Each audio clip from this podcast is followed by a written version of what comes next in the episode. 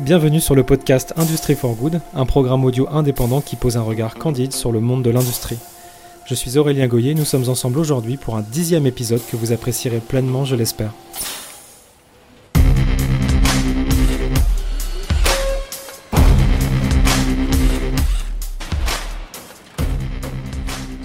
Vous le savez, dans l'émission et sur la newsletter, je m'interroge beaucoup sur ce que représente l'industrie, sur la place qu'elle occupe et sur la place qu'elle occupera demain dans notre société. Si un consensus assez clair émerge sur la nécessité de réindustrialiser notre pays, que doit-on abandonner de l'industrie d'hier? Quel sera le visage de la néo-industrie? Ce dernier terme n'est pas de moi, il est emprunté au titre du dernier ouvrage d'Olivier Luanzi chez Déviation qui s'intitule Les néo-industriels, l'avènement de notre renaissance industrielle. Pour en parler, j'ai l'honneur d'accueillir sur l'émission l'auteur du livre, évidemment, qui me fait le plaisir de venir accompagner de deux contributeurs à l'ouvrage, Audrey Régnier directrice générale de Boin France, et Louis Gallois, grand capitaine d'industrie que l'on ne présente plus. Je tenais à vous préciser, avant de lancer l'épisode, que nous avons eu des petits soucis techniques à l'enregistrement qui nuisent modérément à son écoute en comparaison aux précédents épisodes du podcast. On est parti pour une heure d'échange, bonne écoute. Alors bonjour à tous les trois. Euh, je vous propose qu'on commence euh, bah, assez simplement par une espèce de, tour de table quelque part. Euh, on va commencer avec Audrey. Est-ce que vous pourriez, euh, s'il vous plaît, vous, présenter Audrey, puis nous dire en quoi vous êtes concerné finalement par cet épisode euh, qui traite euh, du sujet des néo-industriels, comme on les appelle? Donc, je suis Audrey Régnier, je suis la directrice générale de l'entreprise Boin France, qui est située à Saint-Sulpice-sur-Île en Normandie, juste à côté de l'Aigle. Euh, j'ai la chance de diriger cette entreprise depuis cinq ans. On relève des défis tous les jours. On a une histoire assez euh, longue puisqu'on fête nos 190 ans cette année mais nous sommes dans des défis très très actuels et on a plein de projets d'avenir. Et j'ai eu la grande chance d'être interviewée par euh, Olivier qui m'a fait confiance pour euh, parler de cette aventure et de tous ces projets dans son livre sur les néo-industriels. Très bien, ben on va continuer l'exercice. Merci Audrey, on va continuer l'exercice avec Louis. Louis, est-ce que vous pouvez vous présenter rapidement et en quoi il vous concerne ce euh, thème des néo-industriels? Je suis Louis Gallois, je suis actuellement co-président de la Fabrique de l'Industrie et j'ai dirigé euh, des grands groupes euh, depuis la SNCF jusqu'à Airbus et j'ai terminé comme président de conseil de sciences de PSA. C'est-à-dire que je suis euh, plutôt un homme de grands groupes, mais je suis très intéressé par l'émergence d'une nouvelle génération d'entrepreneurs qui sont très en phase avec les enjeux de la société et, les questions de souveraineté. Donc on reviendra, je pense, là-dessus. Et, pour moi, les néo-industriels, ce sont ces, personnes qui se lancent dans des aventures industrielles euh, avec euh, un véritable souci de, s'intégrer dans, les, grands enjeux sociétaux. Merci beaucoup, euh, Louis. Bon, D'ailleurs, c'est assez rigolo parce que j'ai vu que le, le slogan de, euh, de, de, votre entreprise, Audrey, c'est des petits objets pour de grands services. Et puis finalement, quand on prend la carrière de Louis, c'était euh, finalement des, des, gros objets pour de grands services. c'est ce qu'on appelle être complémentaire, en effet. exactement, exactement. bon, on va donner la parole à, à Olivier, hein, qui est l'auteur de, de, de, cet ouvrage nommé Les néo-industriels, avec un, un petit sous-titre d'ailleurs, Olivier, que je vais que je vais te laisser nous expliquer aussi, Olivier, parce que finalement, il y a une forme de continuité euh, entre un écrit précédent, euh, ta vision en général de ce que ce qu'est et doit être l'industrie. Donc, euh, bah, dis-nous en quelque sorte ce qu'on fait là, Olivier, finalement. Oui, alors d'abord merci beaucoup pour l'invitation et puis je pense que cet échange va être très riche juste par la, différence des profils sur une thématique qui nous est commune. Depuis quelques années, on est, on est certain à essayer de réfléchir à, à la réindustrialisation on a essayé de dépasser ce terme euh, et à titre personnel, je lui préfère euh, la notion de renaissance industrielle qui est effectivement dans, le sous-titre, hein, euh, l'émergence de notre renaissance industrielle. Pourquoi ce terme? Parce que euh, j'ai le sentiment, la conviction, et qui est de plus en plus partagé, qu'on est en train de changer de paradigme, de, de, modèle de société. On était dans une société beaucoup fondée sur la consommation, voire la consommation de masse. On bascule vers un nouveau modèle de société autour des enjeux qui ont été mentionnés euh, par Louis Gallois, hein, euh, l'environnement, la souveraineté, ce projet n'est pas tout à fait défini, il faut le reconnaître, mais il s'esquisse bien. Euh, et, un outil productif, quel qu'il soit, hein, de grands groupes ou de PME, n'est en fait qu'un outil pour euh, pour servir un projet de société. quand on avait un une société de consommation et de consommation de masse, on a eu un outil productif qui était calé là-dessus, avec ses avantages qui ont permis euh, d'équiper un très grand nombre de, ménages, mais qui ont eu aussi euh, leur impact, notamment sur l'environnement, et qui a donné lieu à, un certain nombre d'images euh, sur l'industrie négatives, en tous les cas sur l'impact environnemental. Et puis aujourd'hui, on bascule vers un autre univers, un autre projet de société, et notre outil productif va s'adapter à ça naturellement. Il, va basculer euh, dans, dans, dans, ce nouveau paradigme. Et ce qui m'intéressait dans cette... Ça, c'est ce qu'on raconte dans Vers la Renaissance industrielle, hein, un bouquin euh, coécrit avec Anaïs Vogilis et sorti en 2020, en disant qu'il y a ce chemin qui se présente à nous. Euh, et puis, ce qui m'a interpellé trois ans après, c'est de dire qu'en fait, c'est en train de se construire et ça se construit peut-être plus dans les territoires avec des acteurs de terrain, donc euh, des, chefs d'entreprise. Euh, alors de start-up, ça fait plaisir, mais aussi d'entreprises anciennes. Et c'est pour ça que je suis ravi que, que Audrey Régnier soit avec nous aujourd'hui, parce que c'est pas euh, c'est pas que des hommes, c'est aussi des femmes, c'est pas que des jeunes, c'est aussi des gens plus expérimentés, c'est pas que de la deep tech, c'est aussi d'autres d'autres activités de, de, notre de notre système productif. Et, et on voit émerger cette nouvelle génération d'industriels. Est-ce qu'ils vont percer? C'est le pari que je fais, mais c'est un pari. Et est-ce et l'idée, c'est de se dire, est-ce que c'est pas eux qui vont devenir le modèle, incarner euh, ce qui est en train de se passer euh, par ce qu'ils sont, par ce qu'ils font, et surtout par leurs valeurs, euh, dont on parlera certainement. Merci beaucoup. Ben, c'est une belle phase introductive, euh, Olivier, pour avancer vers la suite. Avant qu'on plonge dans le sujet, euh, dans un sujet un peu plus sémantique autour de la néo-industrie, j'aimerais que vous me donniez votre sentiment euh, à l'égard de l'élan médiatique actuel autour des sujets d'industrie. on a vu là que l'industrie a occupé une place sur les plateaux télévision, à la radio, dans les médias un peu partout, qu'elle a difficilement réussi à occuper euh, les années précédentes. Euh, il y a un espèce de regain d'intérêt très fort, en tout cas ce qui semble être un regain d'intérêt, un regain d'intérêt très fort. Alors qu'est-ce que ça vous fait à vous en tant qu'industriel, industriel, ancien industriel euh, Et j'étends ma question à qu'est-ce que vous pensez des dispositifs qui sont proposés par l'Elysée en la matière en ce moment? Est-ce que vous trouvez qu'il y a une proportionnalité entre l'élan qu'on semble vouloir y mettre et les actes quelque part? Audrey, je vous, laisse la parole à ce sujet. Alors, c'est vrai que depuis euh, le Covid, on, voit que l'industrie quand même euh, revient sur le devant de la scène. On pense euh, notamment aux approvisionnements. On s'est rendu compte que le fait de vouloir tirer toujours les prix et aller acheter plus loin, eh bien finalement, ça avait ses limites dans, dans des crises internationales. Donc c'est vrai que ça revient sur le devant de la scène. Ça a permis aussi de mettre en lumière des projets qui, euh, qui étaient démarrés ou des projets de reprise d'entreprise, comme ce fut le cas euh, ici avec Boin. Euh, pour la petite anecdote, quand j'ai racheté l'entreprise il y a cinq ans, donc sur le papier, racheter une entreprise qui a, alors à l'époque c'était 185 ans, qui a les pieds dans l'eau, donc avec tous les, les soucis environnementaux, qui fabrique de la mercerie sur des machines qui ont entre 150 et 200 ans. Honnêtement, quand j'ai repris l'entreprise, j'ai eu des félicitations de d'usage, mais beaucoup de personnes qui m'ont demandé pourquoi je faisais ça et si j'avais bien conscience de la galère dans laquelle je, je m'embarquais. Aujourd'hui, cinq ans après, alors avec tout le travail qui a été fourni et tous les projets de développement, mais aussi grâce euh, à cette euh, mise en avant médiatique, aujourd'hui, c'est plus du tout quelque chose qu'on me dit.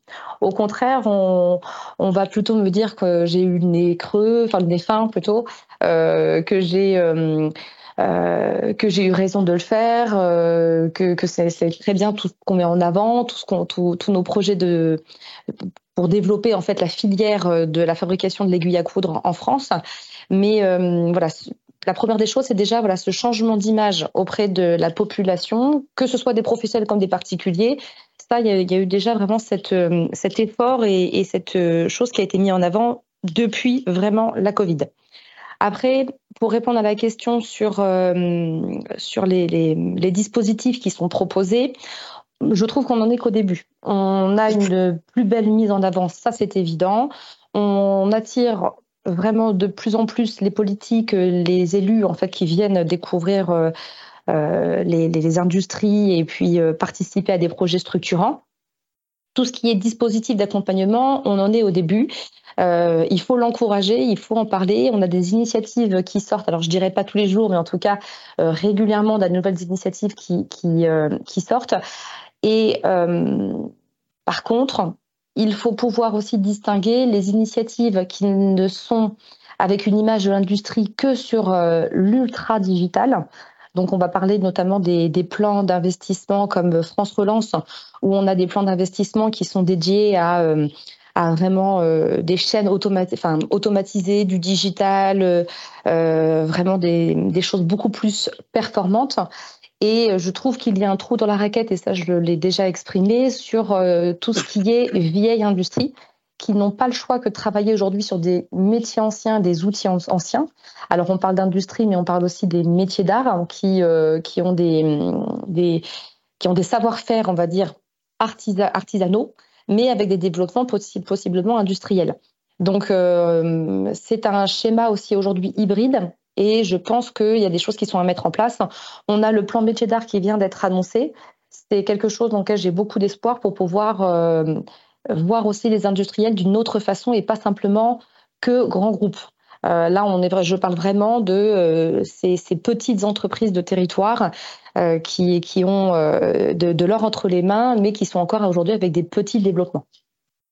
Merci beaucoup, Audrey c'est très clair. Donc il y a quand même une forme, euh, euh, un trou dans la raquette. Donc veiller à continuer euh, à s'assurer que les mesures proposées soient consistantes. En tout cas, ce que j'entends en sous-texte, c'est que c'est quand même satisfaisant d'avoir un regard qui change sur cette industrie que personne ne voulait trop regarder en fait les années passées, même s'il y a eu un mouvement qui a été enclenché progressif. En tout cas, c'est agréable de voir toute cette visibilité autour d'un sujet qui semblait désintéressé. Quoi.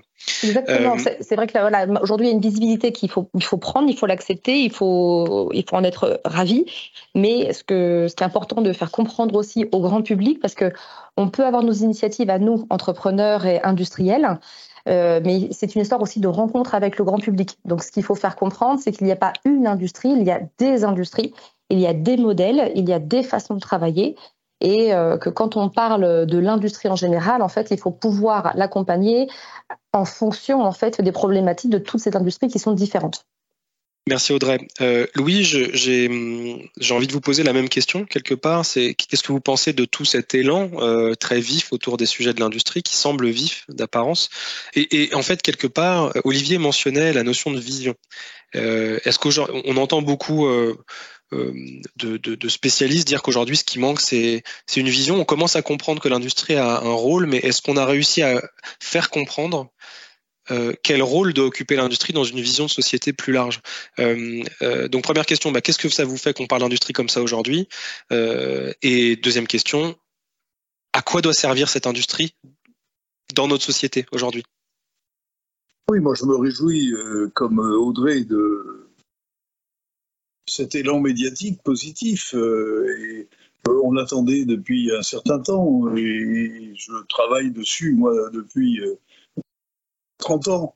Donc je m'en réjouis. Il a, il a deux causes. La première, Audrey l'a dit, c'est la crise du Covid a montré que notre dépendance industrielle était, était extrêmement forte et que cela remettait en cause même notre capacité à vivre tout simplement. On l'a vu euh, tout au long de la crise du Covid. Euh, il y a un deuxième élément qui, met l'industrie au premier plan, c'est la transition euh, énergétique et écologique. Parce que l'industrie apparaît à certains comme un problème, mais elle apparaît maintenant aussi beaucoup comme une solution. Et, je pense qu'elle elle va jouer un rôle critique dans cette transition. Il va falloir d'une part qu'elle se décarbone, et on, sait que ça va coûter beaucoup d'argent, mais en même temps, euh, il y a l'émergence de nouveaux produits qui apparaissent sur le marché euh, et sur lesquels il faudra se positionner, que ce soit les batteries, les plastiques biodégradables, euh, le recyclage l'utilisation des, métaux récupérés. tout cela, c'est une activité industrielle nouvelle qui apparaît et qui, peut être génératrice de, de, de richesse. Alors, interroger sur les politiques gouvernementales, depuis, euh, depuis 2013, euh, il y a effectivement euh, un mouvement qui va plutôt dans le sens de la compétitivité industrielle, ce qu'on appelle la politique de l'offre. Et, les manifestations récentes, c'est d'abord la baisse des impôts de production, France 2030 et, le plan industrie verte. Ce sont des choses qui, qui, vont dans le bon sens. J'ajoute le fait que désormais, la reconquête industrielle, la renaissance industrielle, comme dit Olivier, euh, fait partie des quatre priorités euh, euh, affichées par le président de la République. Ça, c'est positif, mais je, je crois qu'il y a un certain nombre de points sur lesquels il faut insister. le premier, c'est qu'il y a des fondamentaux. L'effort de recherche en France est très insuffisant. Or, l'industrie de demain sera technologique et numérisée. Euh, et, nous avons besoin euh, pour cela d'un énorme effort de recherche qui est beaucoup plus important que celui que nous accomplissons. Nous sommes à 2,2% du PIB en recherche. L'Allemagne est à 3,1, c'est fixé 3,5. Euh, la Corée est à 4,5. Donc on est, il, manque, il, manque 20 milliards par an sur la recherche. je, je, pense aussi que le système éducatif, alors on a parlé des lycées professionnels, je suis resté un peu sur ma faim. Euh, quant à la réforme de ces lycées professionnels qui, qui, concerne 650 000 jeunes, presque autant que l'enseignement général. Et, c'est une voie subie, c'est une voie qui, n'apparaît pas du tout comme euh, attractive. Et, je, crois que c'est euh, un, problème pour notre industrie. J'ajouterai bien sûr les mathématiques, parce que quand il n'y a pas de mathématiques, il n'y a pas de, chercheurs et, en sciences dures et il n'y a pas d'ingénieurs. Alors, euh, ceci euh, me conduit à penser qu'il faut effectivement que, la politique industrielle soit articulée comme une très grande politique du pays. Et, pour cela, euh, je pense qu'il faut que l'État donne de la visibilité à son action à travers une, véritable planification, c'est-à-dire un bouquet de lois de programmation qui puisse être d'abord faire l'objet d'un débat démocratique, ensuite être développé euh, euh, par euh, la puissance publique, mais sous, le contrôle des politiques. C'est une affaire de, majeure. Et puis à l'inverse, planification d'un côté, mais aussi énergie locale. Alors Olivier sera, je pense, bavard ou dissert sur ce point, mais l'énergie locale que l'on constate et, les nouveaux industriels, ils sont présents dans cette énergie locale. Et, je, je, crois qu'il faut en tenir compte et, et, je, voudrais dire à Audrey que pour moi, euh, l'industrie, c'est pas uniquement la haute technologie, c'est aussi, euh, euh, c'est aussi tous ces, toutes ces industries traditionnelles qui, qui, sont indispensables pour la production de biens que nous utilisons tous les jours. Et, il n'y a pas d'un côté l'industrie de demain et de l'autre côté l'industrie l'industrie d'hier. Je crois que toutes les industries doivent être promues modernisé évidemment, mais, promu. Et, on sent qu'il y a euh, une nouvelle génération d'entrepreneurs qui manifestent de l'énergie, qui a envie de se battre et qui, comme encore une fois, euh, le fait avec des valeurs, ce qui me paraît extrêmement important. Merci beaucoup, Louis. Audrey, vous voulez commenter sur le ce, ah, que, ce que présentait Louis? Oui, voilà, c'était juste pour dire qu'on est tout à fait d'accord avec Louis. Voilà, c'est c'est très important qu'il y ait les, industries de demain comme euh, les entreprises d'hier qui sont en effet à se moderniser. Mais je partage en fait vraiment son analyse et, euh, surtout voilà sur euh, cette idée qu'il y a des industries et que tout est accompagné par une vraie réflexion en fait sur plusieurs facteurs qui accompagnent le développement de cette industrie. Donc merci beaucoup pour cette analyse, Louis, que je partage entièrement. Merci à tous les deux. Olivier, je, maintenant, c'est le moment où je te redonne la parole et où tu nous donnes quelque part ta définition. Euh, de, c'est même pas ta définition, c'est qu'est-ce que tu visualises quand tu imagines un ou une néo-industrielle. Euh, et puis je vais aller plus loin dans la question euh, en provoquant un petit peu volontairement, mais quand on parle de néo-industriel, on induit qu'il y a une version euh, euh, ancienne, euh, quelque part, une, une, une, version ancienne de la façon dont on fait et on dirige l'industrie. Donc du coup, si on compare le néo et, l'ancien, qu'est-ce qu'on garde quelque part et, qu'est-ce qu'on jette Industrie d'hier versus industrie d'aujourd'hui et demain? Merci pour, euh, pour la question. Je pense d'abord euh, juste euh, être en soutien de, ce qui a été énoncé, c'est-à-dire que aujourd'hui on doit se féliciter du fait que l'industrie est devenue un sujet de débat collectif, politique, public. les crises précédentes qu'on a connues ont fait monter la prise de conscience, je dirais, citoyenne et c'est sans doute l'acquis le plus important parce que si nous sommes désormais collectivement convaincus que nous sommes allés trop loin dans la désindustrialisation, dans un modèle économique post-industriel, euh, il est évident qu'à un moment donné, euh, le politique, qui est le reflet quand même de l'attente des citoyens, même s'il y a des différences, des latences, des biais, euh, le politique et le pouvoir politique va s'emparer du sujet, s'est emparé du sujet au moins partiellement. Euh, et puis notre système politico-administratif ou économico-administratif, à un moment donné, va s'aligner entre les attentes des citoyens et l'orientation que donnera, que donnera le politique qui les représente. Mais ça va prendre du temps. Et aujourd'hui, on est un petit peu dans cet entre-deux. Euh, les différentes mesures prises, que ce soit sur l'industrie verte ou France 2030, il faut les saluer, il faut s'en réjouir et il faut aussi en souligner, euh, par exemple, les limites. Euh, euh, je vais donner un exemple. France 2030 est très orientée sur euh, l'innovation technologique et on a souligné qu'il y avait d'autres modes d'industrie que celle purement d'innovation technologique. Sur l'industrie verte, quand on souhaite mobiliser l'épargne des Français pour l'industrie verte ou bien euh, trouver des solutions à la rareté foncière pour l'industrie verte, encore une fois, c'est pas dans le bon sens, mais il n'y a pas que l'industrie verte autour des électrolyseurs, des pompes à chaleur qui rencontrent ces difficultés-là. C'est toute l'industrie qui doit se dire toute l'industrie qui doit trouver euh, des modes de financement alternatifs pour sa croissance, ses investissements, sa, transition écologique et toute l'industrie qui aujourd'hui se trouve parfois contrainte par du foncier alors que l'industrie c'est quelques pourcents de l'artificialisation mais qui est pris entre les deux mastodontes que sont le commercial et le résidentiel. Voilà juste pour illustrer que on va dans le bon sens mais la réponse est encore au milieu du guet et, comme euh, tu le disais tout à l'heure effectivement on, on, aura une, une réponse globale que lorsqu'on aura une vision globale du sujet et qui est peut-être encore euh, et c'est là que, les néo-industriels, euh, je dirais, interviennent dans, la réflexion qu'on peut avoir. On peut avoir des réflexions très politiques publiques, comme celles qu'on a énoncées, mais on ne maintiendra euh, l'élan euh, l'adhésion collective au sujet que si on incarne l'industrie, si on la fait vivre, pas seulement par des chiffres d'emploi, de points de PIB, de commerce extérieur, mais aussi par des émotions, des gens qui l'incarnent encore une fois, qui la font vivre, qui transmettent leur passion. Et, euh, c'est ça que j'ai voulu illustrer par, par un certain nombre de portraits.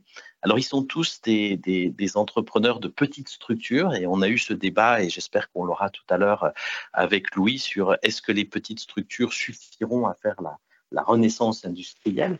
Euh, mais avant de rentrer dans, dans, ce débat, je pense que ce qui est, euh, euh ce qui est essentiel, c'est que dans cette incarnation et ce que j'ai appelé néo, il y a surtout le fait qu'on va arrêter une période pendant laquelle, peut-être 40 ans, la figure de l'industriel, euh, et excuse-moi Louis euh, pour ton brillant, brillant parcours, mais n'était pas une figure euh, reconnue collectivement comme emblématique.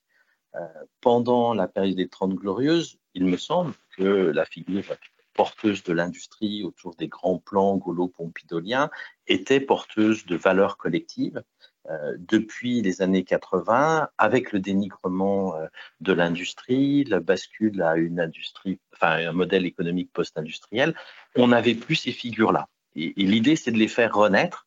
Donc, je n'oppose dans le néo, il y a un aspect peut-être un peu marketing. C'est pas une opposition euh, tellement entre l'ancienne industrie et la nouvelle industrie. C'est plutôt entre la représentation qu'on en avait, l'incarnation qui nous faisait défaut, qui était absente pendant quasiment 40 ans, et une nouvelle incarnation qu'il nous faut faire émerger pour justement maintenir cet élan, donner envie aux jeunes. Euh, comme le disait Louis, les, filières de formation euh, professionnelle sont des filières qui peuvent donner un épanouissement personnel, du sens à, la, à, une vie au sein d'équipes qui produisent, qui inventent. Et tout ce, ce bagage émotionnel, toutes ces images-là, on les a perdues en chemin. Et pour les retrouver, il faut les incarner Il faut des gens qui le font, des faiseurs, des faiseuses, qui en parlent et qui en parlent avec passion. Le néo est plutôt sur la réémergence de cette image plutôt qu'une opposition entre industrie ancienne et industrie nouvelle.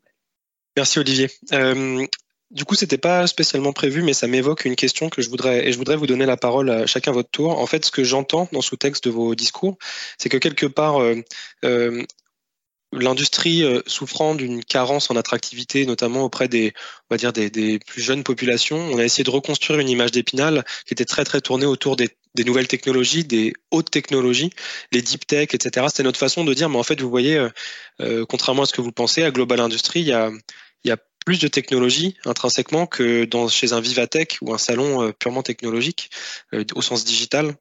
Euh, et en fait, ce que j'entends, c'est qu'il y a une forme de biais autour de ça. Et, et je voudrais me référer à, à une keynote Apple qui a eu lieu hier. C'est l'annonce d'un casque de réalité mixte qui a été annoncé par Tim Cook hier, un casque qui permet dans son salon d'avoir euh, on voit son salon en fond. Cette, image est agrémentée en fait d'un environnement euh, bureautique. Puis à l'opposé, on peut se mettre complètement dans une forme d'obscurité et aller s'immerger dans un, univers complètement virtuel. Le coût de cet appareil, c'est 3500 euh, dollars. Il sera euh, rendu disponible l'année prochaine. Et quelque part, ce que j'essaie de dire ici, c'est que finalement Apple produit est, est, une, est, un industriel. Et je pense que si on questionnait les gens sur qui est le néo-industriel, je pense qu'on entendrait beaucoup parler d'Elon Musk ou même d'Apple. Euh, moi, j'aimerais que vous me disiez si ça correspond à votre image du néo-industriel. Une boîte comme Apple, qui, bon, dit de surcroît, est quand même tout sauf exemplaire sur la dimension humaine. Euh, ils sont quand même encore accusés euh, assez lourdement de faire travailler des entreprises euh, qui utilisent le, travail forcé des Ouïghours. Bon, leur bilan de carbone, ils sont en train de l'améliorer, ils essaient de montrer une forme de responsabilité là-dessus. Et à l'opposé, on a des influenceurs et des, des experts euh, des technologies qui volent jusqu'à Cupertino, Cupertino en avion pour assister à la présentation d'un produit qui, déjà de base, enfin, qu'on peut questionner en termes même d'utilité euh, et de rapport au progrès, quoi. Et, je pense que dans l'esprit collectif, il faut qu'on arrive à sortir l'idée que les néo-industriels, comme vous le disiez, soient uniquement des industriels qui sont dans les très hautes technologies.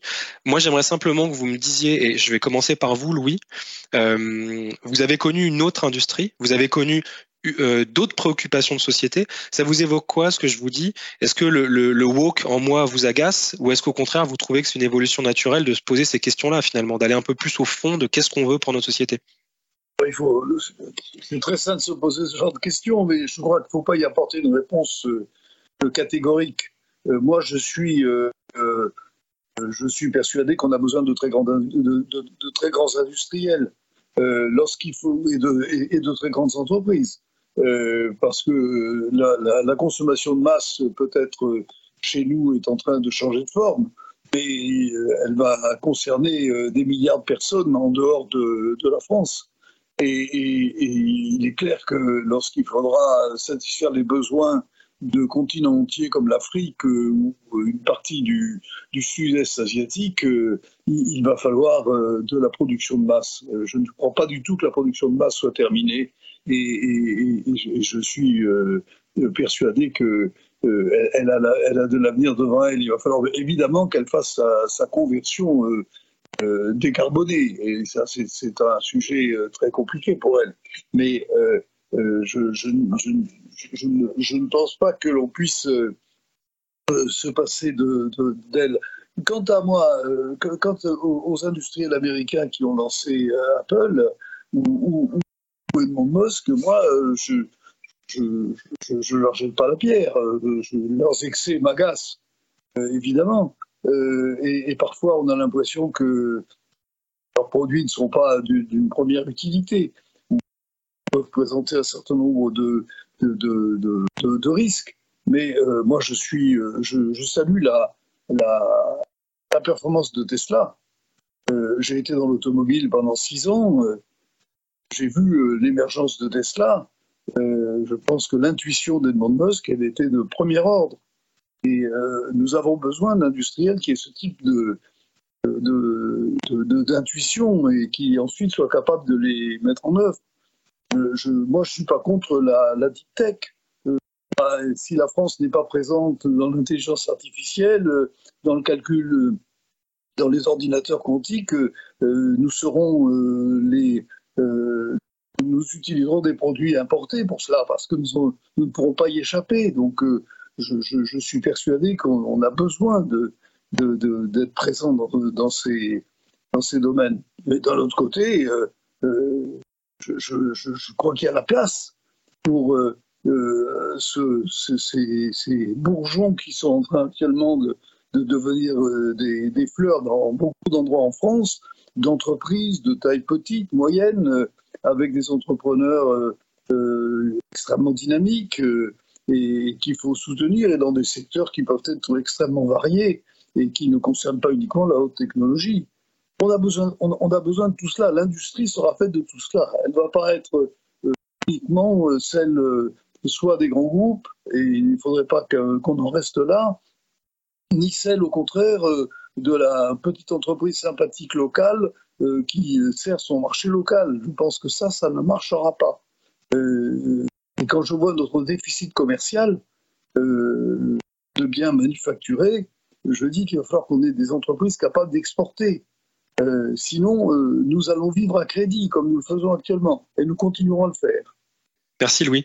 Euh, Audrey, c'est intéressant parce que pour le coup, moi je regardais la, la petite vidéo très inspirante de, sur, le, sur le, la page d'accueil du site euh, de Boin. Et, typiquement, on est sur quelque chose, au contraire, qui montre euh, énormément de proximité avec les gens, euh, qui ne se revendiquent pas de la deep tech, ce qui ne veut pas dire qu'il n'y a pas de R&D de recherche pour perfectionner les produits. Mais vous, ça vous évoque quoi, ces gens qui volent pour aller assister au lancement d'un appareil ou pour qui va nous permettre finalement de fuir le monde avec le, tout ce qui va avec le bilan carbone Enfin, est-ce que vous pensez, vous, vous sentez, est-ce que vous incarnez ce sujet de quelque part de responsabilité? Euh, et qu'est-ce que ça vous évoque à vous? alors déjà, je pense qu'il n'y a aucune euh, solution euh, idéale, que rien n'est tout blanc ou rien n'est tout noir, et je partage vraiment encore une fois l'avis de Louis. déjà, il faut, il faut vraiment des champions. Enfin, il faut des leaders, il faut en effet de la production de masse on est de plus en plus sur cette terre. On a des marchés en fait, euh, euh, non pas à conquérir, mais déjà euh, pour déjà leur faciliter un accès en fait sur des technologies, sur ne serait-ce que de l'alimentaire, sur de l'habillement. Euh, c'est pas simplement une question de, de croissance et de, de coût, comme par exemple, on va dire peut-être quelque chose qui est considéré comme un joujou avec la nouvelle, la nouvelle création d'Apple. Sincèrement, on n'en a pas besoin pour notre quotidien. C'est quelque chose dont on va, on va, se faire plaisir. Le prix, de toute façon, euh, ne sera pas, euh, sera déjà une barrière à l'entrée pour beaucoup de, de, consommateurs.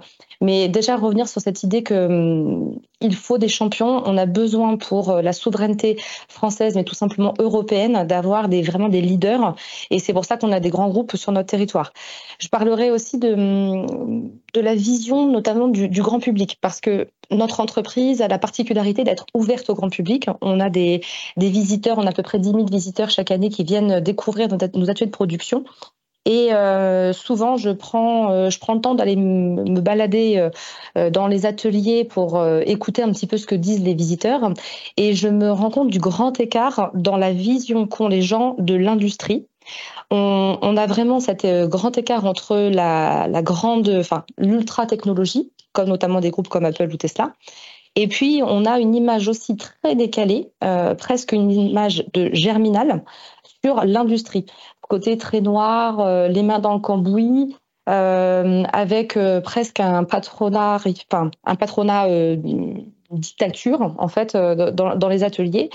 Et le fait d'ouvrir nos ateliers à la production, malgré qu'on ait une industrie chez nous avec un savoir-faire ancestral et des machines anciennes, euh, désacralise un peu cette image et montre que finalement une industrie peut être une, entreprise ouverte euh, avec euh, un fonctionnement très moderne, avec des équipes qui s'entendent très bien.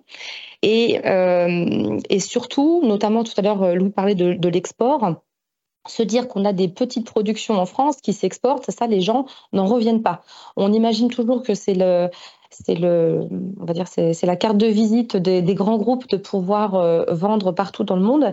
Et, ça, finalement, c'est aussi un travail de communication. Alors, c'est c'est pas qu'une question étatique, hein, c'est aussi une question, euh, c'est de la responsabilité aussi de chaque entreprise de pouvoir communiquer, euh, quitte à ouvrir ses portes, mais euh, de montrer aussi que l'industrie peut exporter. On, a des, grands champions, on a des petits champions, on, a de tout, mais je l'ai dit tout à l'heure, je pense que c'est vraiment aussi une rencontre entre l'imaginaire du grand public et ce que nous, on est capable aussi de, communiquer à l'extérieur.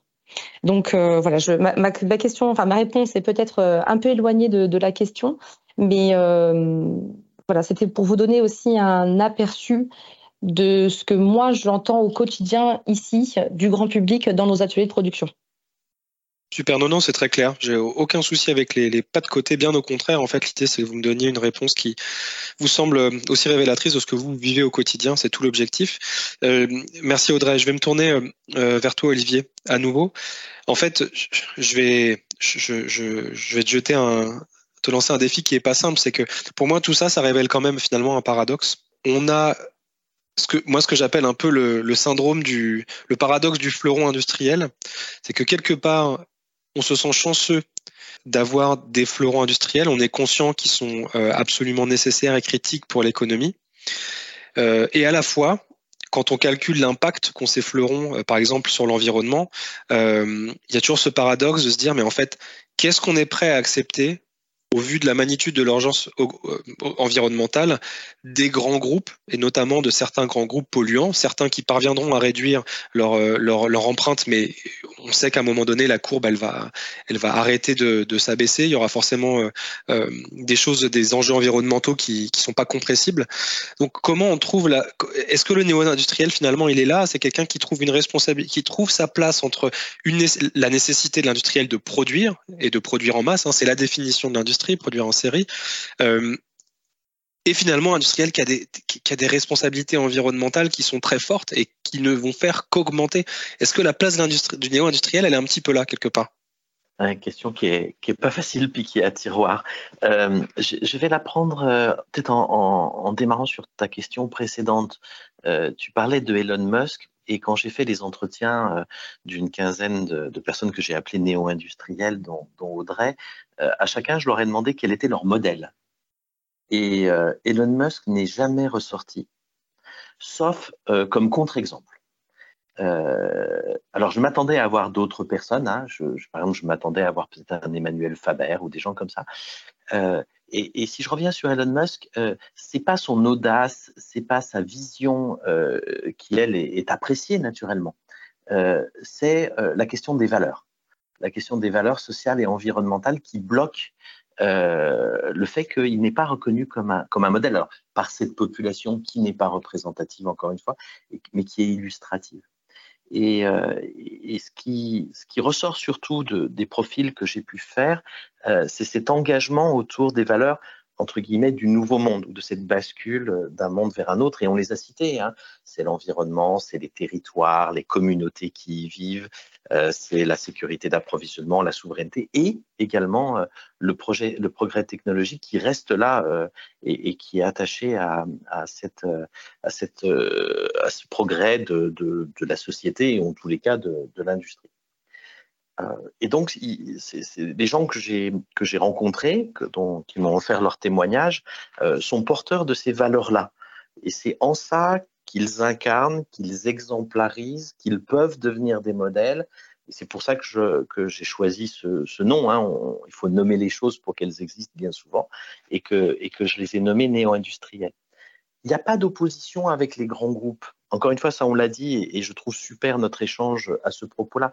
Il y a une complémentarité. Certes, ceux que j'ai euh, introduits, interviewés sont, des gens qui sont sur des activités plus, plus limitées hein, en termes de taille, comme Audrey, euh, mais il ne faut pas y voir des oppositions. Ce qu'il faut y voir surtout, c'est que pour les grands groupes qui ont grandi, qui se sont consolidés, qui ont une culture forte, qui est à la fois leur puissance et leur faiblesse, euh, faire le virage, et incarner être le virage va être plus difficile que pour des nouveaux acteurs. Donc tout le monde a son rôle, mais si on veut avoir une figure qui vient dans un collège, dans un lycée, euh, je pense qu'elle sera plus porteuse de sens dans le nouveau monde si on va piocher dans ces populations euh, de nouveaux industriels qui réinventent un modèle que si on va piocher dans un grand groupe qui est en train de faire sa mutation, qui en a des moyens financiers considérables d'intelligence, d'ingénierie, de recherche, mais qui a aussi, qui trimballe avec lui sa culture, euh, parce que c'est des groupes qui ont fait leur développement aussi pendant les phases post-industrielles, et puis qui a ses contraintes avec ses engagements euh, euh, vis-à-vis de ses actionnaires, etc., etc. Voilà un petit peu comment, comment je, je, je ferai le, le, lien entre les grands groupes et les néo-industriels. Et encore une fois, pour souligner qu'il n'y a pas d'opposition, que les grands groupes aussi sont en train de faire leur transformation. Ce sera juste difficile pour eux de l'incarner parce qu'ils auront toujours ce passif qui leur collera aux semelles, même si, encore une fois, ils ont les moyens, la volonté et l'intelligence euh, de faire cette transformation. Merci beaucoup, Olivier.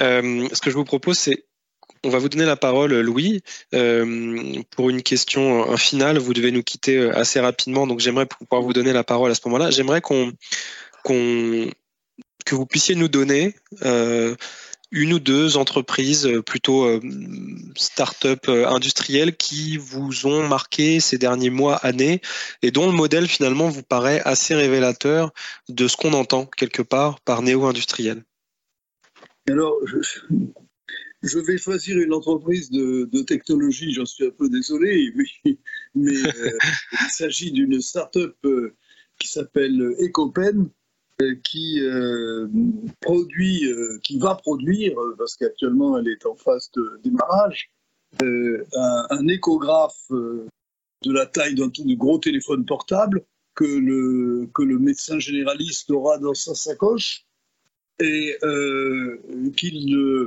pourra utiliser soit dans son cabinet, soit chez le, patient. Et il aura les résultats de l'échographie sur son téléphone portable sur euh, sa tablette avec euh, une intelligence artificielle qui permet d'améliorer l'image à partir de, banques de données qui existent, notamment celle de, l'Instance publique de Paris, de la PHP. Euh, et ce matériel sera vendu autour de 700 euros. C'est un prix qui n'est pas absolument excessif, euh, abordable, quand on sait qu'un stéthoscope coûte à peu près 300, 300 euros et que les, services d'un tel échographe seront euh, bien sûr euh, bien supérieurs à ceux d'un stéthoscope. Alors, le, modèle économique de cette, de cette start-up est, autant de vendre les appareils que d'assurer le service, c'est-à-dire la formation des médecins généralistes pour l'utilisation des images, que pour l'aide au diagnostic. Et, je trouve que ce n'est pas une prouesse technologique extraordinaire que de faire un petit échographe, parce qu'on utilise des techniques traditionnelles. Mais euh, d'abord, la miniaturisation pose quelques petits problèmes, mais on, y arrive. Mais je trouve que l'idée de, vendre euh, ce produit à un prix très abordable, alors que la concurrence sera autour de 3 000 euros, euh, un ordre de grandeur, et, d'apporter euh, euh, des services euh, qui permettent de, rentabiliser l'opération me paraît extrêmement intéressant. Donc je voulais citer cette entreprise parce qu'elle me paraît très significative de, ce qu'on peut faire à partir de, ce qui existe en France.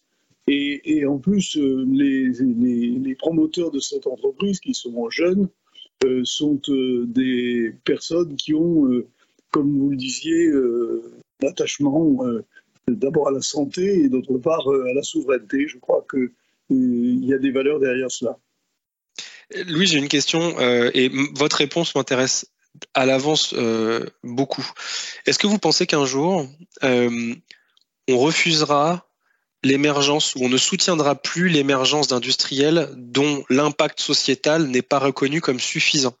Et j'oppose de manière très claire l'exemple euh, du casque euh, de réalité mixte d'Apple avec l'exemple des Copen que vous venez de citer. Est-ce que vous pensez qu'il est temps de valoriser les entreprises qui ont de l'impact euh, au sens impact au sens très large. Est-ce que vous pensez que c'est un vœu plus Ça se fera inévitablement parce que euh, un certain nombre d'entreprises ne pourront plus euh, développer leurs activités si par exemple elles émettent un certain niveau de CO2 ou si elles produisent un certain nombre de, nuisances ou de, déchets. Donc ceci va se faire assez naturellement. Mais moi, je, voudrais quand même être prudent parce qu'on critique beaucoup Elon Musk, mais c'est lui qui a crédibilisé la voiture électrique dans le monde. s'il n'y avait pas eu, s'il avait pas eu Musk, je suis pas sûr que la voiture électrique connaîtrait l'engouement que, nous, connaissons actuellement. Donc, euh, il faut être, euh, il faut être euh, dans cette affaire assez nuancé. ceci étant dit, je ne partage aucune des analyses politiques de M. Musk qui soutient Trump, qui n'est pas du tout ma tasse de thé. Hein. donc, je ne veux pas non plus aller trop, trop loin. Mais il y a des industriels de ce type euh, sur lequel il ne faut pas euh, obligatoirement euh, jeter l'opprobre, parce que ils incarnent aussi, d'une certaine manière, l'industrie de demain. La voiture électrique, c'est quand même quelque chose qui est désormais devenu un vecteur de, de, croissance et de réduction des émissions de CO2 considérable. Merci Louis. Merci. Merci pour votre réponse. À bientôt. je, je vous garde en ligne, Olivier et Audrey. Audrey, bah, même question. Euh, l'idée d'une start-up industrielle euh, à qui on a envie aujourd'hui de faire un petit coucou et que vous souhaiteriez quelque part soutenir en la mentionnant parce que le, modèle vous parle ou parce que vous aimez l'énergie qu'elle dégage, ou les deux d'ailleurs. La parole est à vous. Oui, alors je, pourrais juste faire euh, une petite parenthèse sur ce que, ce que vient de dire Louis sur justement Elon Musk et puis sur ce fameux casque Apple dont on parle beaucoup aujourd'hui. Je pense que hum, c'est pas une question d'opposer en fait sur euh, est-ce qu'ils continueront, est-ce qu'ils ne continueront pas. Déjà, on, sait aussi aujourd'hui que tout le luxe en fait est un segment très porteur qui, est aussi un, secteur qui est créateur d'emplois, euh, qui permet aussi de dégager des richesses pour les pays. Et on, a aussi toute une analyse, je pense, euh, sociologique à réaliser en fait ce, genre de production parce que euh, quand on voit des, jeunes qui n'ont pas d'argent aujourd'hui mais qui ont le dernier iPhone euh, dans la poche, ça pose véritablement question en fait sur les priorités des personnes. on a aussi de plus en plus de personnes qui sont isolées, qui sont célibataires, qui ne retrouvent personne parce que les paradigmes ont changé, parce que la relation à l'autre a changé et finalement qui retrouvent du, du confort, de la sécurité et de la joie dans ce genre en fait de de, nouveaux usages et de, casques où euh, on peut-être, enfin, on pervertit une certaine réalité. Euh, voilà, je, pas, je peux, pas avoir un avis tranché sur est-ce qu'il faut continuer ou pas euh, sur cette production par rapport en fait à l'usage de la production. je pense que l'analyse est bien plus complexe par rapport aujourd'hui aussi aux us et coutumes de la population internationale. Euh, toujours est-il que moi, mon, et, je, finirai ma parenthèse par rapport à ça, quand j'ai repris l'entreprise Boin, euh, mon moteur a été et est toujours de fabriquer en France un produit utile au quotidien. Et ça, quand on parlait euh, dans toutes les réponses que j'ai pu entendre avant sur euh, cette vision partagée par les néo-industriels, c'est vraiment la question de, moteur et de conviction intime. En fait, quelle est l'utilité et quel est le but de, mon aventure entrepreneuriale, dans mon aventure dans l'industrie. Et, je la, c'est la mienne, mais c'est celle aussi de beaucoup d'autres, c'est de fabriquer un produit en France qui soit utile et quotidien. Et c'est pour ça que je, fais le, bon euh, sur, euh, sur des exemples de start-up industrielles.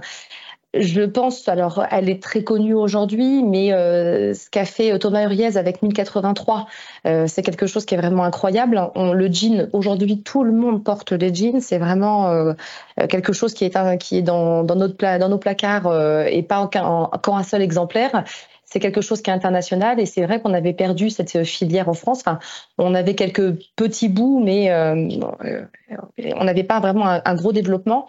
Et d'une petite production locale avec euh, vraiment des approvisionnements très très bien choisis, on arrive aujourd'hui à, à, voir en fait l'émergence d'une filière qui est en train de se créer avec des machines qui sont développées, avec de l'emploi, avec des débouchés et avec euh, des, des process aussi qui sont maîtrisés et beaucoup plus respectueux de l'environnement. Comme quoi l'industrie ne peut, euh, euh, pas être antinomique avec écologie et puis impact environnemental.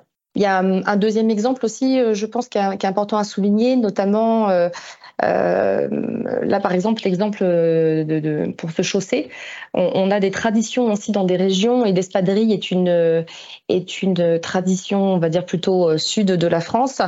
On n'avait plus que des tout petites, des petits artisans pour fabriquer des, espadrilles, et on a un jeune qui euh, y a cru il y a quelques années, qui s'appelle Olivier Gély, qui, euh, du coup s'est dit tiens, je vais, je vais vendre. Euh, alors, je crois que l'histoire, c'est qu'il a même vendu sa voiture pour euh, avoir un peu d'argent pour lancer sa société. Et aujourd'hui, après quelques années, et ça fait vraiment pas longtemps qu'il a lancé son entreprise, euh, Payotte aujourd'hui est en train de recréer une usine de fabrication de d'espadrilles en France. Donc, euh, comme quoi, d'une initiative sur sur des, des choses qu'on porte au quotidien, on arrive à recréer vraiment des lignes industrielles dans, dans notre beau pays. Et, et si j'ai encore un petit peu de temps, parce que je sais que je suis bavarde, euh, dans un autre domaine, puisque là j'ai parlé plutôt de, de, la partie vestimentaire, dans un autre domaine, on a une start-up industrielle dans notre région, euh, dans, dans l'Orne, à Argentan, qui s'appelle Rossi West. Et c'est une euh, femme qui, euh, se, qui s'est dit que on avait quand même un problème en France, c'est qu'on a une population, enfin, on a un secteur d'activité très agricole et on ne sait pas recycler les déchets des filets qui, euh, qui entourent en fait ces ballots de, de paille, ces ballots de foin. Et euh, elle a décidé en fait de réinvestir une friche industrielle pour redévelopper à l'intérieur toute une filière sur la gestion du déchet des filets plastiques agricoles. Et ça, c'est une initiative, euh, on est encore en phase de test, mais elle va bientôt euh, euh, vraiment, on va dire, sortir et voir le jour. Et je trouve que ce genre de, de, projet où on n'est pas sur forcément quelque chose au quotidien, mais on est vraiment sur la gestion du déchet, ça, je trouve, ce sont vraiment des projets qui sont très enthousiasmants et qui sont très porteurs pour l'avenir. Merci Audrey, très clair.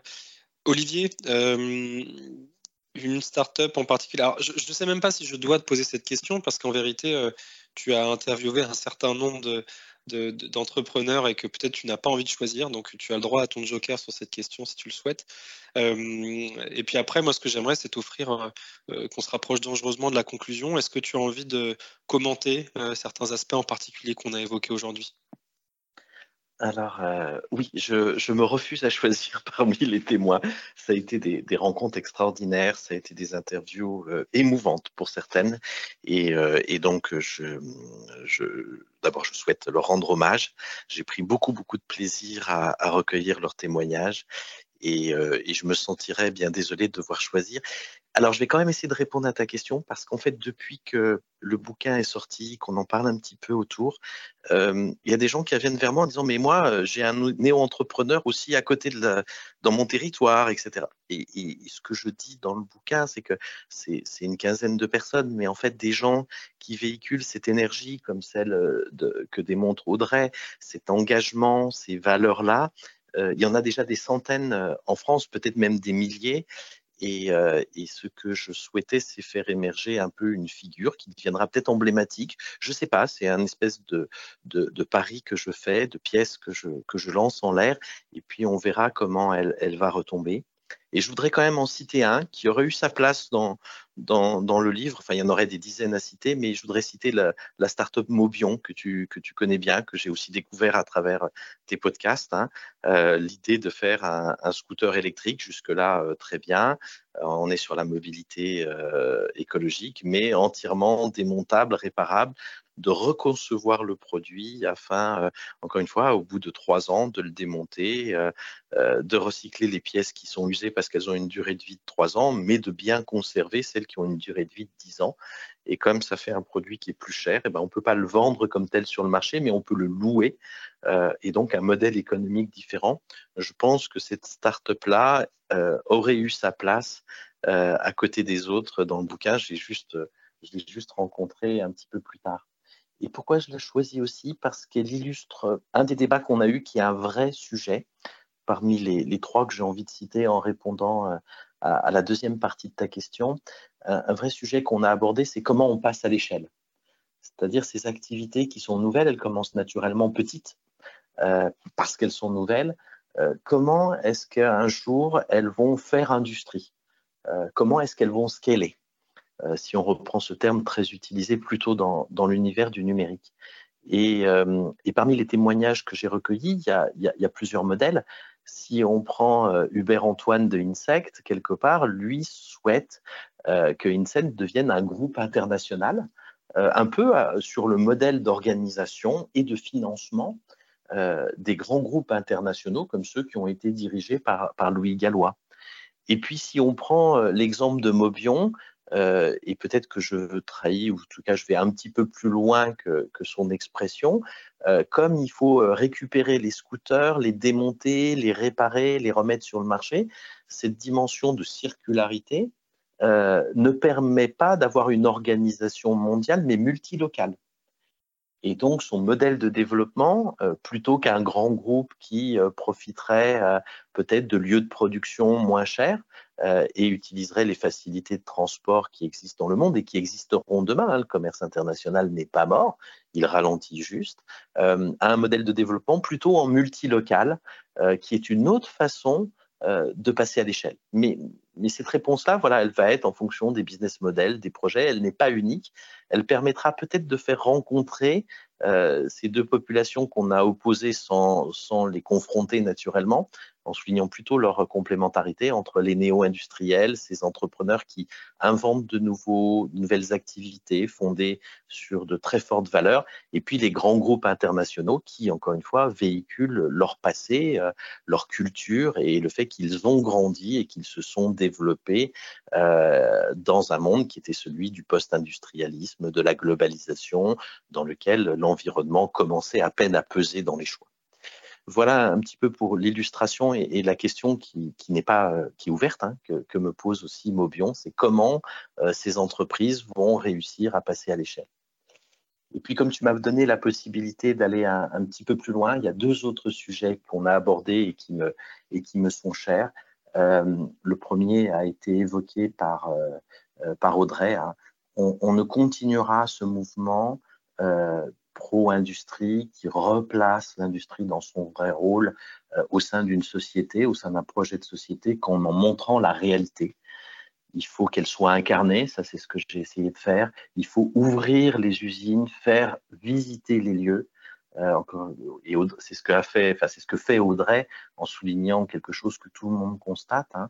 Les gens qui viennent visiter les lieux productifs rentrent avec une idée passéiste, décalée de la réalité par rapport à l'industrie, et peuvent en sortir en, repositionnant, en recentrant cette image euh, qu'on a de l'industrie, simplement en voyant sa réalité d'aujourd'hui, sans même nécessairement être projeté dans qu'est-ce que sera l'industrie dans 10 ans, dans 15 ans, euh, juste se, recaler, euh, se reconnecter avec la réalité de l'industrie, c'est essentiel.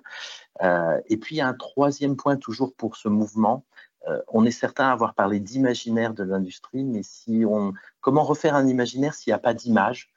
Et donc, c'est cet appel que, j'ai déjà fait et que je pense je vais monter en puissance en disant si vous travaillez dans l'industrie, si vous aimez l'industrie, on a plein de moyens de communiquer, les réseaux sociaux qui sont faciles.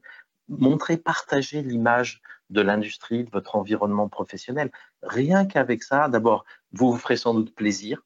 Vous pouvez raconter vos émotions, euh, le plaisir que vous y trouvez, mais en plus, vous ferez œuvre utile parce que vous permettrez justement au plus grand nombre de se reconnecter avec la réalité de ce que c'est que l'industrie, euh, c'est beaucoup mieux de montrer que ce qu'elle est que de lutter vainement en disant qu'elle n'est pas Zola, qu'elle n'est pas, euh, qu'elle n'est plus Charlie Chaplin. Ce, combat-là est trop, est trop long. Montrons simplement euh, ce, qu'elle est aujourd'hui. Voilà, continuons à, à, communiquer, à incarner l'industrie. Et puis le troisième point, là je vais être un peu plus audacieux que, que Louis l'a été, tu nous as invité à le faire, est-ce que demain, on va avoir une vision, un modèle industriel? Est-ce qu'on va aider euh, éventuellement Apple à, vendre son casque de réalité virtuelle? Est-ce qu'on va continuer à aider euh, des, choses comme les, NFT qui ont eu leur, heure de gloire? Ou bien on va essayer de, recentrer sur des choses à impact? Nous l'avons dit à quatre dans une tribune du Monde, hein, avec Anaïs Voigilis, Léonore Blondeau et, Jérôme Cuny, euh, des personnes euh, de générations différentes, de genres différents, de, de sensibilités, de parcours très différents. C'était une jolie rencontre. ce qu'on dit, c'est que si on veut refaire un modèle industriel dans le monde dans lequel on est, avec la faiblesse de l'industrie française, avec les enjeux environnementaux, avec les enjeux de souveraineté et de sécurité, une des voies possibles, celle qui nous paraît prometteuse, c'est de recentrer nos politiques, nos envies sur les besoins essentiels. Alors, une fois qu'on l'a dit, on n'a pas dit ce que c'était, mais ça donne une piste. Et en se disant, si nous devons aider collectivement euh, par l'argent public, par euh, la promotion publique, une certaine industrie. Il nous semble que c'est celle qui répond à nos besoins essentiels, euh, qui a besoin d'être aidée plus que d'autres et plus que des aspects qui peuvent être moins impactants socialement, plus superficiels. Voilà. Et, là, il y a un, message peut-être à, réfléchir et qui nous permettrait de donner ce point sur lequel on pourrait accrocher une vision, la programmation qu'appelait euh, de ses voeux Louis Gallois, euh, sur lequel on peut après euh, décliner des aspects sur la formation, sur la mobilisation autour de, ce, de cet objectif collectif qu'on propose. Merci beaucoup Olivier, c'est très clair. il va me rester à vous remercier tous les deux pour votre temps. C'était tout à fait intéressant et tout à fait complémentaire. comme je l'avais comme nous l'avions d'ailleurs un peu entrevu. Euh, donc merci Audrey, merci Olivier, merci à Louis qui est parti un peu plus tôt. Et puis écoutez, on, vous retrouve, euh, euh, d'ailleurs, où peut-on vous retrouver? Quelle est la meilleure manière de se renseigner sur vos, vos engagements en cours et sur vos entreprises respectives? Alors pour ma part, les personnes peuvent aller sur boin.com pour déjà comprendre ce qu'on fabrique. Et s'ils veulent suivre plutôt les engagements, on va dire, sociétaux de, l'entreprise, il vaut mieux me suivre sur euh, LinkedIn. Donc Audrey Régnier sur LinkedIn et euh, vous aurez toutes les actualités sur l'entreprise et sur euh, les valeurs et ce qu'on défend. Excellent. Olivier, bon, j'ai la réponse. Tu es un aficionado de LinkedIn, très présent. Twitter aussi un petit peu. Est-ce que c'est les deux meilleurs endroits où on peut suivre ton actualité?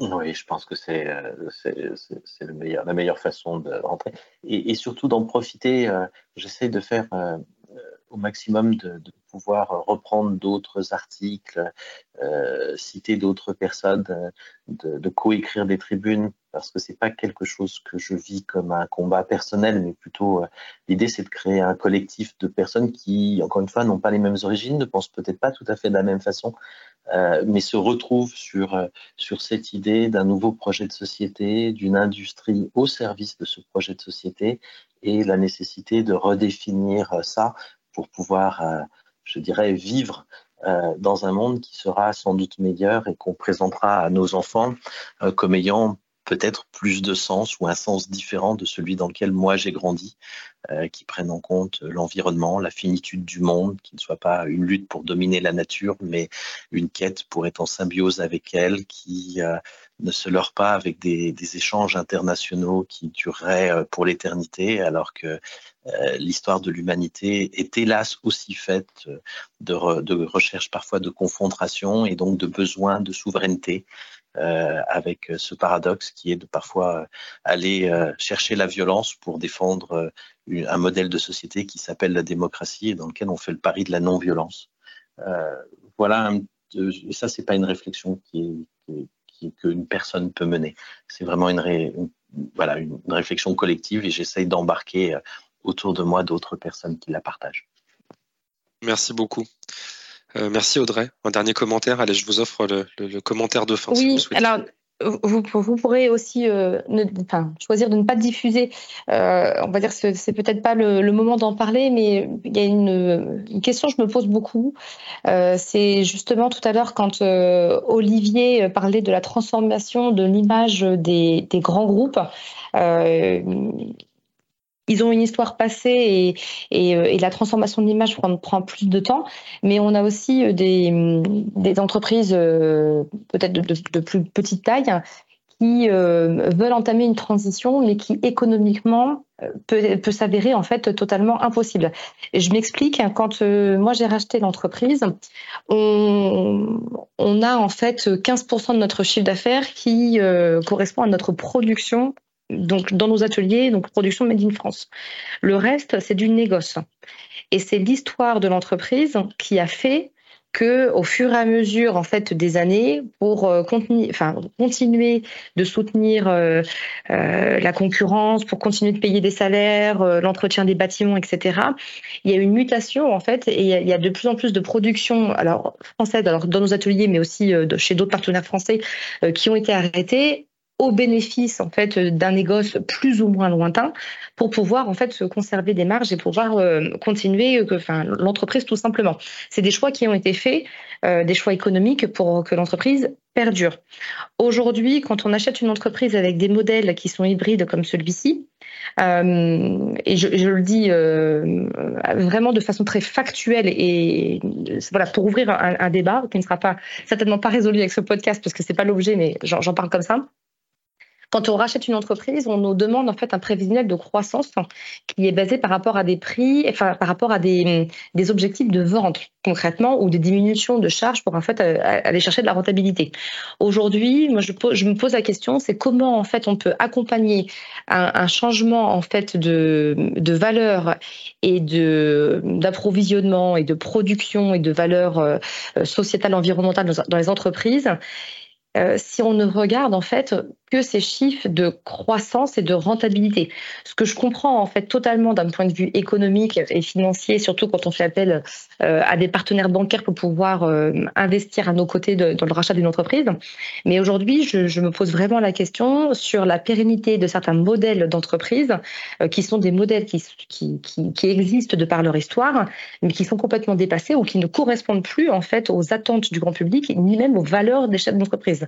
Et donc là, je pense qu'il y a un autre débat beaucoup plus profond et, euh, beaucoup plus complexe qui va, émerger dans les quelques années à venir sur euh, non pas une décroissance, mais accompagner une perte de rentabilité au bénéfice euh, d'un retravail en fait sur des territoires de l'industrie en général. Très bien, et eh bien magnifique conclusion. Et non, je ne couperai pas Audrey. Voilà. euh, merci à tous les deux. Je propose qu'on clôture de la sorte et puis je vous dis à très très bientôt dans la vraie vie. Merci, merci beaucoup, c'était très intéressant. Au revoir. Merci Aurélien pour cet échange très riche. À très bientôt. À bientôt. Au revoir.